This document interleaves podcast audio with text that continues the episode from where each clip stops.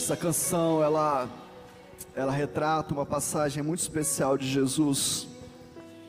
Jesus, após ser crucificado e ser morto, e agora ressurreto, ele encontra dois discípulos por um caminho chamado caminho de Emaús. Emaús é uma localidade. E aqueles homens estão dissolados, estão tristes, estão frustrados, porque um dia eles ouviram falar de Jesus, um dia eles conheceram Jesus, um dia eles caminharam com Jesus, mas Jesus lhe tinham sido tirado. E aqueles homens estão caminhando, voltando para sua casa, voltando para os seus afazeres, e Jesus se coloca do lado deles e vai conversando com eles. Até a hora que Jesus entra na casa deles, na casa de um deles, senta à mesa,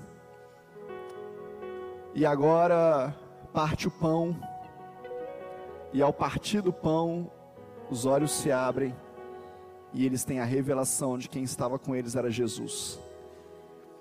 E eles disseram um para o outro, bem que o nosso coração ardia quando ele nos falava aquelas palavras. Que deixa eu te falar, tem muita gente que que o coração arde, que o coração queima, tem muita gente que está pelo caminho, só não descobriu que é Jesus que está do seu lado. Tem muita gente nas cadeiras das igrejas por uma emoção, por um arrepio, por uma solução rápida e breve da vida, por uma porta de emprego, por cura de uma doença, por um casamento restaurado.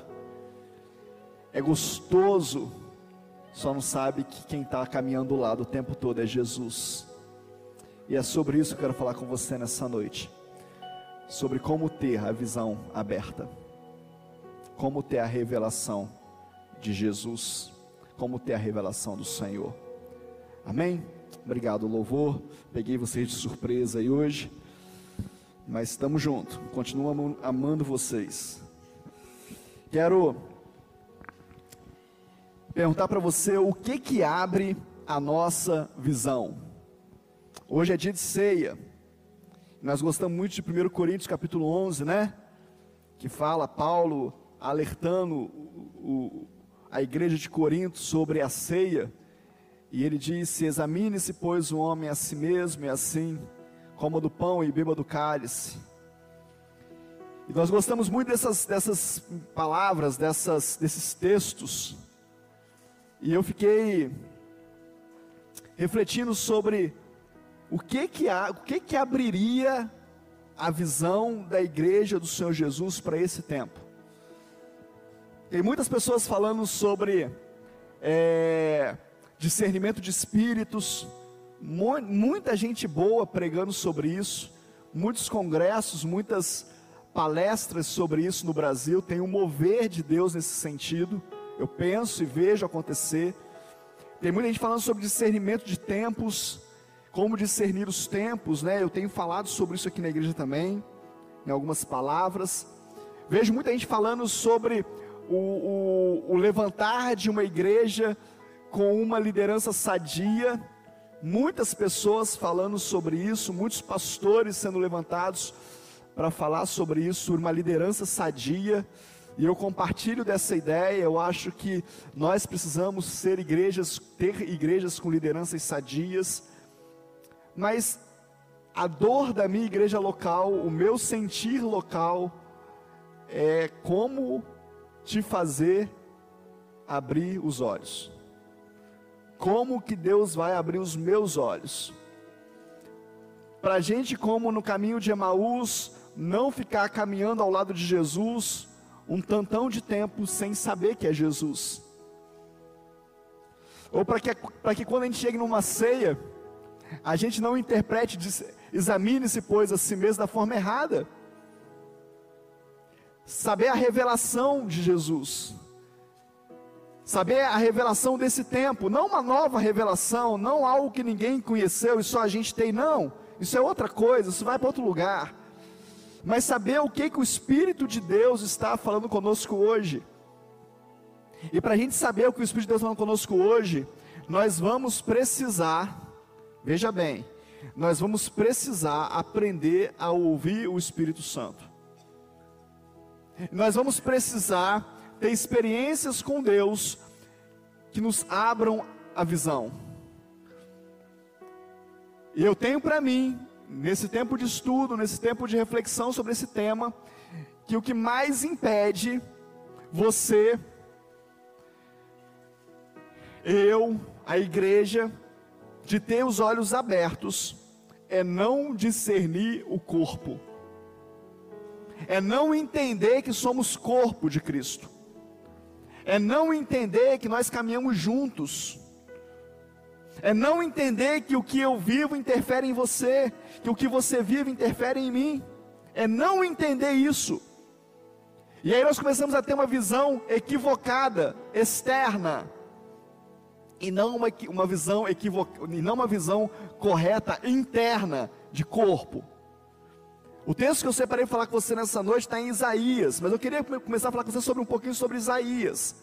Isaías é um profeta que que viveu ano 700 e alguma coisa antes de Cristo, século 7, século 8. Um homem levantado por Deus, um homem com uma importância, os seus registros têm uma importância tremenda na Bíblia. Isaías, o livro de Isaías, ele é composto de 66 livros, o mesmo número de 66 capítulos, o mesmo número de livros da Bíblia. Os estudiosos da Bíblia dizem que cada capítulo aponta para um dos livros. Se você quiser saber mais sobre isso, matricule-se na bibliologia. E aí você vai saber mais. Hoje não é a aula de Isaías. Mas tem uma importância, uma, uma capacidade de, de, de, ser sucinto, de ser, é, é, é de apontar claramente para algo. Isaías tem uma, uma experiência com Deus muito forte. Isaías, pelo que parece, pelos que os historiadores falam, ele é, viveu para o Senhor, sua família era voltada para o Senhor, os seus filhos foram batizados com nomes que o Senhor deu, a sua, e, e expressavam o seu ministério, o seu chamado. A sua esposa provavelmente também era uma profetisa, porque no capítulo 8 de Isaías ele vai falar que ele casou-se com a profetisa. Então é, é uma junção de casal.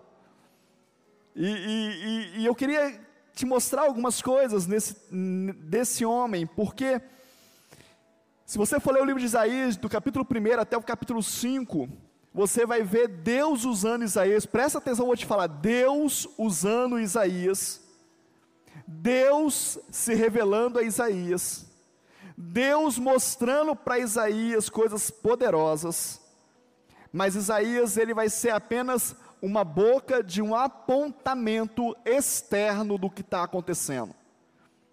Ele vai olhar para a nação de Israel e ele vai apontar os erros do povo de Deus. Ele vai apontar os pecados. E profeta usado por Deus, ele não estava errado.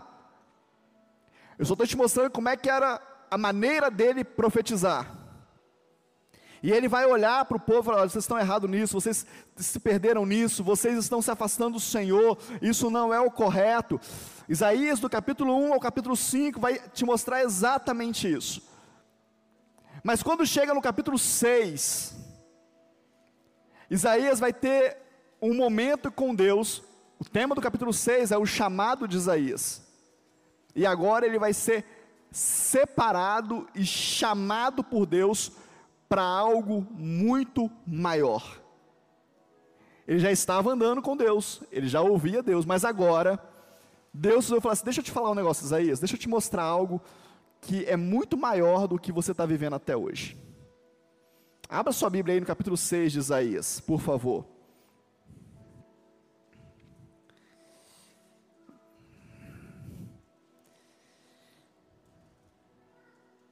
Amém? Glória a Deus. Aí, você abriu? Isaías capítulo 6. Isaías capítulo 6 vai dizer assim, ó: No ano da morte do rei Uzias, eu vi o Senhor assentado sobre um alto sublime trono, e as abas de suas vestes enchiam o templo.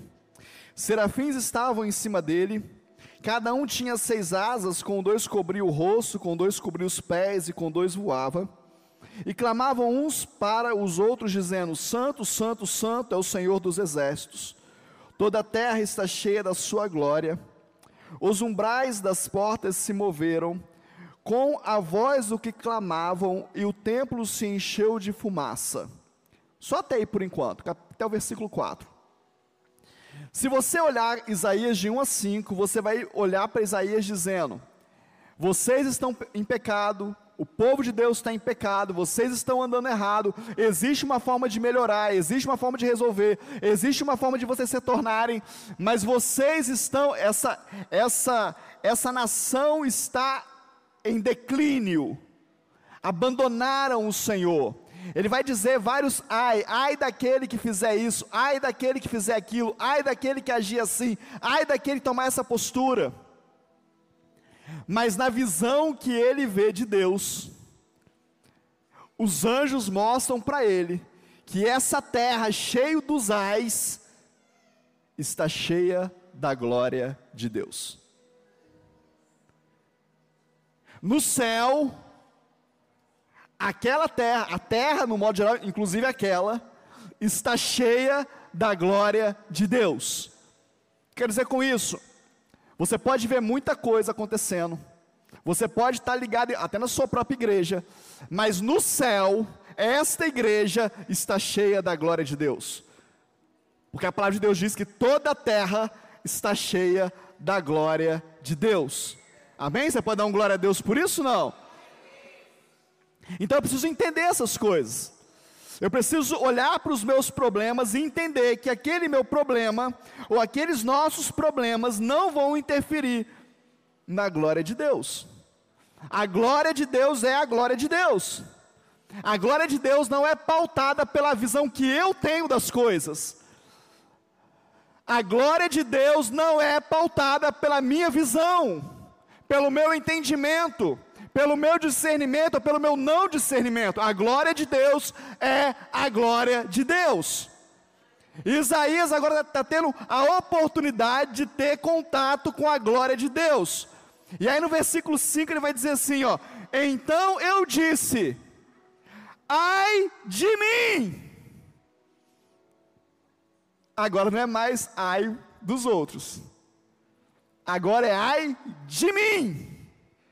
E ele continua: Estou perdido, porque sou homem de lábios impuros, e habito no meio de um povo de lábios impuros, e os meus olhos viram o Rei, o Senhor dos exércitos.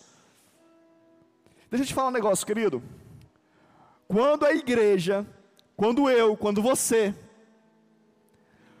buscar a revelação da glória de Deus, nós vamos entender que antes do ai do outro, vem o ai de mim. A glória de Deus não revela o outro antes de revelar a mim. A glória de Deus não revela o pecado do outro antes de revelar o meu pecado. Então, quando nós começamos a enxergar e a ver o pecado dos outros, somente o pecado dos outros.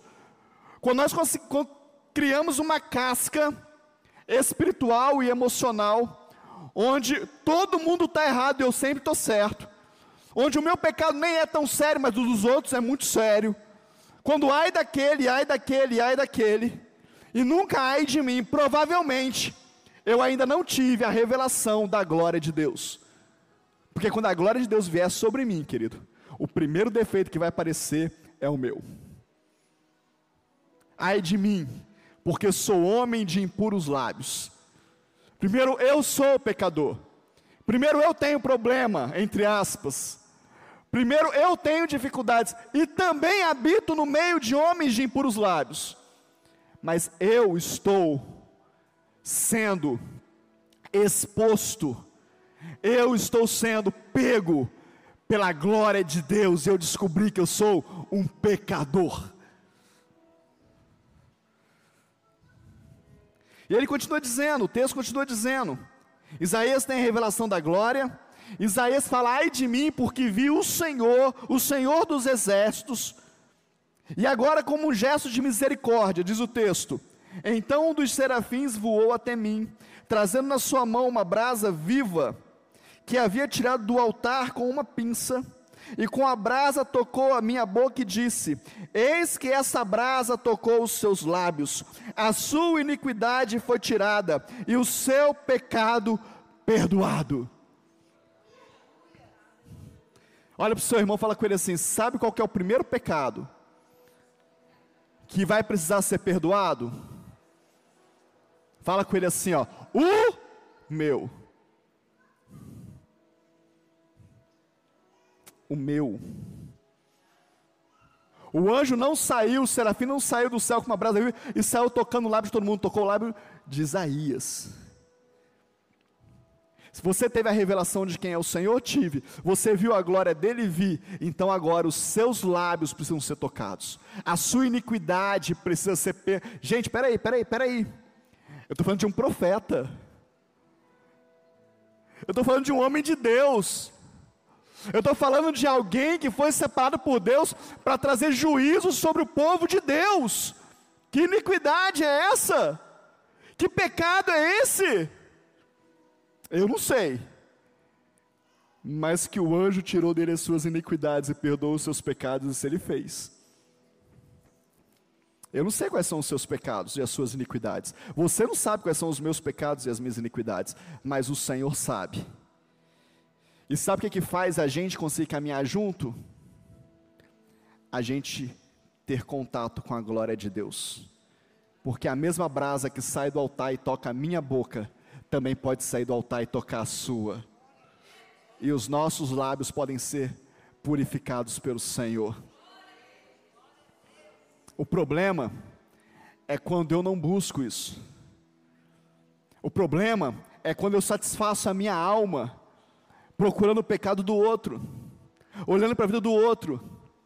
O problema é quando eu não me pego diante do Senhor e me exponho, me rasgo diante dele.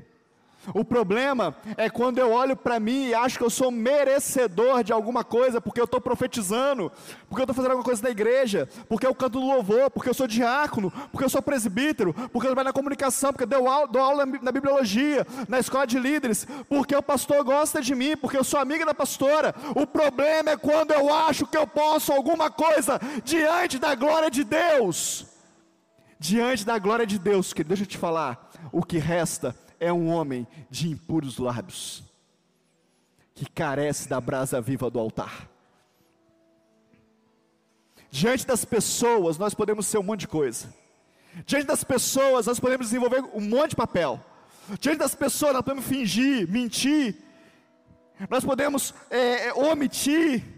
Nós podemos fazer tipo. Nós podemos parecer muito legais, mas diante da glória de Deus, nem Isaías consegue ficar de pé. Porque a glória dele revela quem eu sou. Você ainda quer a glória de Deus? Você ainda quer? Você ainda acha que nós podemos orar nessa noite? Senhor, vem com o peso da tua glória neste lugar. Então você pode pensar assim, pastor, mas se isso acontecer, eu vou ser tão exposto, o meu pecado. Não, deixa eu te falar, todos nós seremos. E os meus pecados eu vou preocupar com eles, vou deixar os seus para lá. Eu vou me preocupar em pedir, Senhor, toca os meus lábios, Senhor, perdoa os meus pecados e as minhas iniquidades, porque vi a tua glória, porque vi o Senhor dos exércitos e não sou digno disso. Ah, querido, se a glória de Deus for vista nesse lugar, ninguém consegue olhar para o lado. Ninguém consegue. Ninguém consegue tomar conta da vida do outro. Ninguém consegue apontar o outro. Ninguém consegue mais se preocupar com o que o outro está caindo, a não ser para dar a mão e levantar. A nossa mão vão ser mãos, vão ser mãos de misericórdia, de socorro, de amor Sabe por quê? Porque os nossos lábios vão estar queimados com brasa viva do altar. Vai ter um filtro nos nossos lábios. Quando vier a palavra de acusação, a brasa vai queimar e vem uma palavra de amor e de aceitação, de cuidado e de perdão. E tudo que pode sair de nós é: deixa eu te falar um negócio. Eu sei o que você está sentindo, eu também já passei por isso. Eu também fui perdoado desse pecado. Sabe, do pecado da calúnia, do pecado de ouvir uma história de alguém e chegar e ficar contando para os outros. Você sabia que o fulano? Fiquei sabendo. Fiquei sabendo que o fulano. Fiquei sabendo que a Beltrana. Fiquei sabendo, sabe? Não vai ter tempo. A brasa viva vai queimar esse negócio em nós. Os nossos assuntos vão falar as coisas do céu. A nossa vida vai mudar. Você pode falar assim, mas como é que você pode falar isso? Eu posso falar isso olhando para Isaías. Eu posso falar isso com você olhando para a palavra de Deus. Capítulo 7 fala assim: Com a brasa tocou a minha boca, e eis que essa brasa tocou os meus lábios, a sua iniquidade foi tirada e o seu pecado perdoado. No verso 8: Depois disso, fala comigo assim: alguma coisa vai acontecer depois que os meus lábios forem tocados. Fala aí com Deus. Fala assim: alguma coisa vai acontecer depois da experiência que eu tiver com Deus. Alguma coisa vai acontecer depois desse culto. Alguma coisa vai acontecer depois que eu ver a glória dele. Que deixa eu te falar, ninguém que vê a glória do Senhor fica igual. Se você não tem mudado, é porque você ainda não viu a glória do Senhor. Porque quem vê a glória de Deus muda.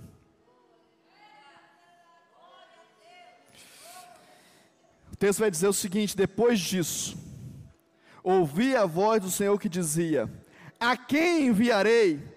A quem há de ir por nós? E eu respondi: Eis-me aqui, envia-me a mim. Sabe por que tem poucas pessoas que querem ser enviadas hoje? Sabe por que tem poucas pessoas que se prontificam em fazer aquilo que a igreja, que o Senhor precisa que você faça? Sabe por que tem muita gente, tem pouca gente fazendo muita coisa, sobrecarregada na igreja? Porque tem um bando de gente andando lado a lado com Jesus, mas não sabe que é Jesus que está no lado. O coração queima, o braço arrepia, uh! mas não sabe quem é Jesus não tem uma experiência da glória dEle, da presença dEle. Tem medo, tem medo de se expor. Que deixa eu te falar, quem tem uma experiência com Deus, ao mínimo chamado dele, a única coisa que sai da sua boca é: eis-me aqui, envia-me a mim. Não tem como você dizer não para o que Deus quer fazer na sua vida, querido.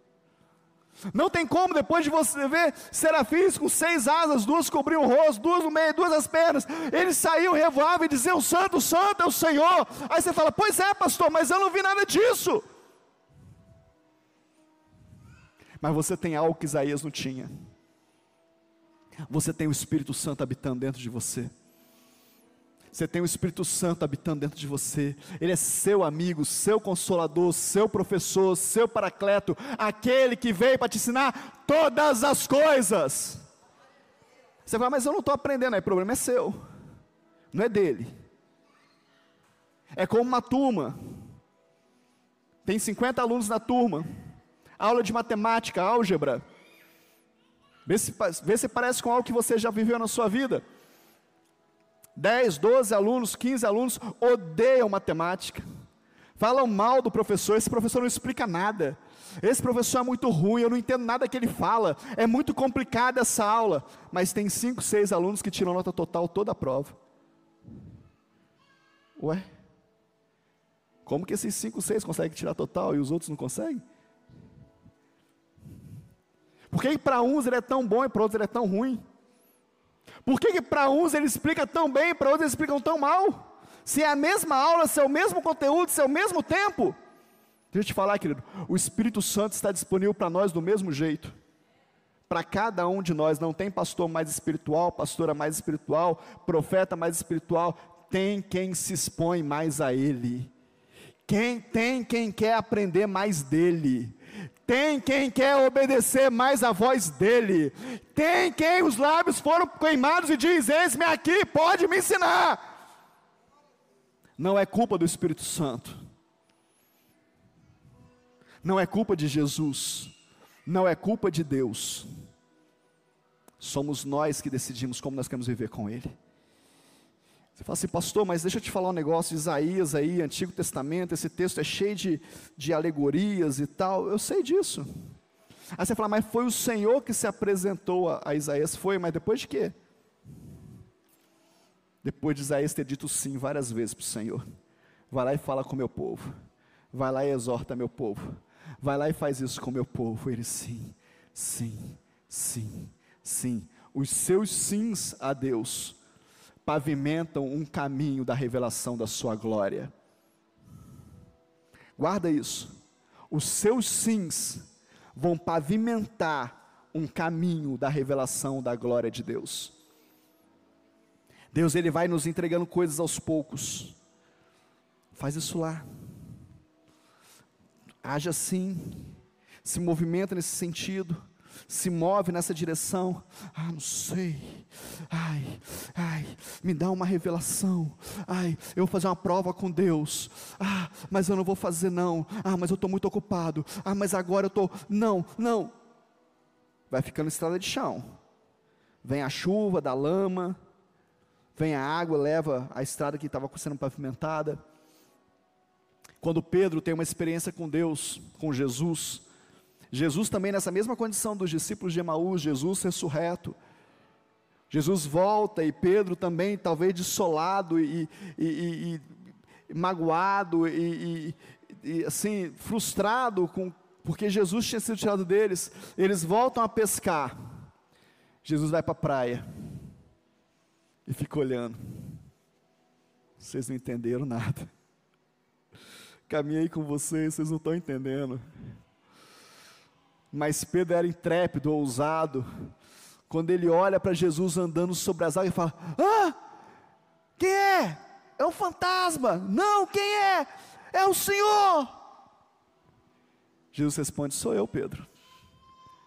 E aí Pedro fala: Se for o Senhor, manda-me ter contigo. Jesus fala: Vem, vem. E o que, que Pedro faz? Me dá um sinal se a borboleta subir, se o passarinho cantar, se tiver três pulinhos no barco, se um peixe cair dentro do barco agora. Foi isso que Pedro fez?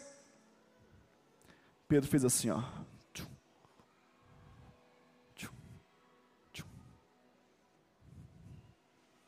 E agora ele caminha com Jesus. Agora ele anda com Jesus. Ah, mas ele começou a afundar. Por quê? Porque olhou para as circunstâncias. O vento que batia nas costas, a água que remexia, mas Jesus continuava ali, do mesmo jeito, a ponto de estender a mão e puxá-lo. Eu te seguro, Pedro. Mesmo quando você tiver medo, eu te seguro. Mesmo quando for difícil para você, eu te seguro. Mas eu preciso que você dê o primeiro passo. Eu preciso que você confie em mim. Eu quero te revelar quem eu sou comece a pavimentar uma estrada de revelação de Deus.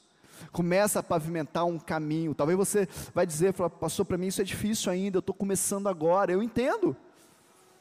Mas você não pode perder de vista uma coisa. Jesus morreu na cruz para rasgar o véu de cima a baixo e te dar livre acesso, me dar livre acesso a Deus então a glória dele pode ser revelada a mim, porque o sangue de Jesus me dá livre acesso ao Pai. Que tipo de crente você é? E eu estou terminando, para nós cearmos. Que tipo de cristão você é? Que tipo de frequentador de igreja você é? Que tipo? Quem é você nesse lugar? Você é como Isaías antes do chamado, que profetiza, que aponta, que sabe usar de todo mundo, só não olha para você mesmo porque você não teve a revelação da glória ainda. Você é um, um discípulo no caminho de Emaús, que se emociona, que sente o coração arder, queimar, mas só descobre que é Jesus está com você na última hora. E quando descobre, ele vai embora, porque o que o texto diz é que quando ele se descobre que é Jesus, ué, cadê? Já foi, eu estive com vocês o tempo todo. Quantos de nós, querido, perdemos oportunidades preciosas de estar com Jesus, com a revelação de Jesus, e não aproveitamos, porque as nossas dores e as nossas frustrações estão tão fortes dentro de nós, que nós não conseguimos olhar para o lado para ver, ó, oh, é Jesus. E eu quero dizer para você que talvez Isaías estivesse numa grande oportunidade de falar para o Senhor: Senhor, essa visão agora não, eu não estou com tempo para isso não. Tem uma nação aí para eu dirigir. O Senhor me levantou como profeta nesse lugar. Deixa eu falar para eles o que precisa fazer. Deixa eu falar para eles o que precisa ser feito nesse lugar. Mas pelo contrário, Isaías se submete, se expõe, a ponto de dizer: ai de mim. Qual é o ai da sua vida? Se o louvor quiser subir, pode subir. Qual é o ai da sua vida?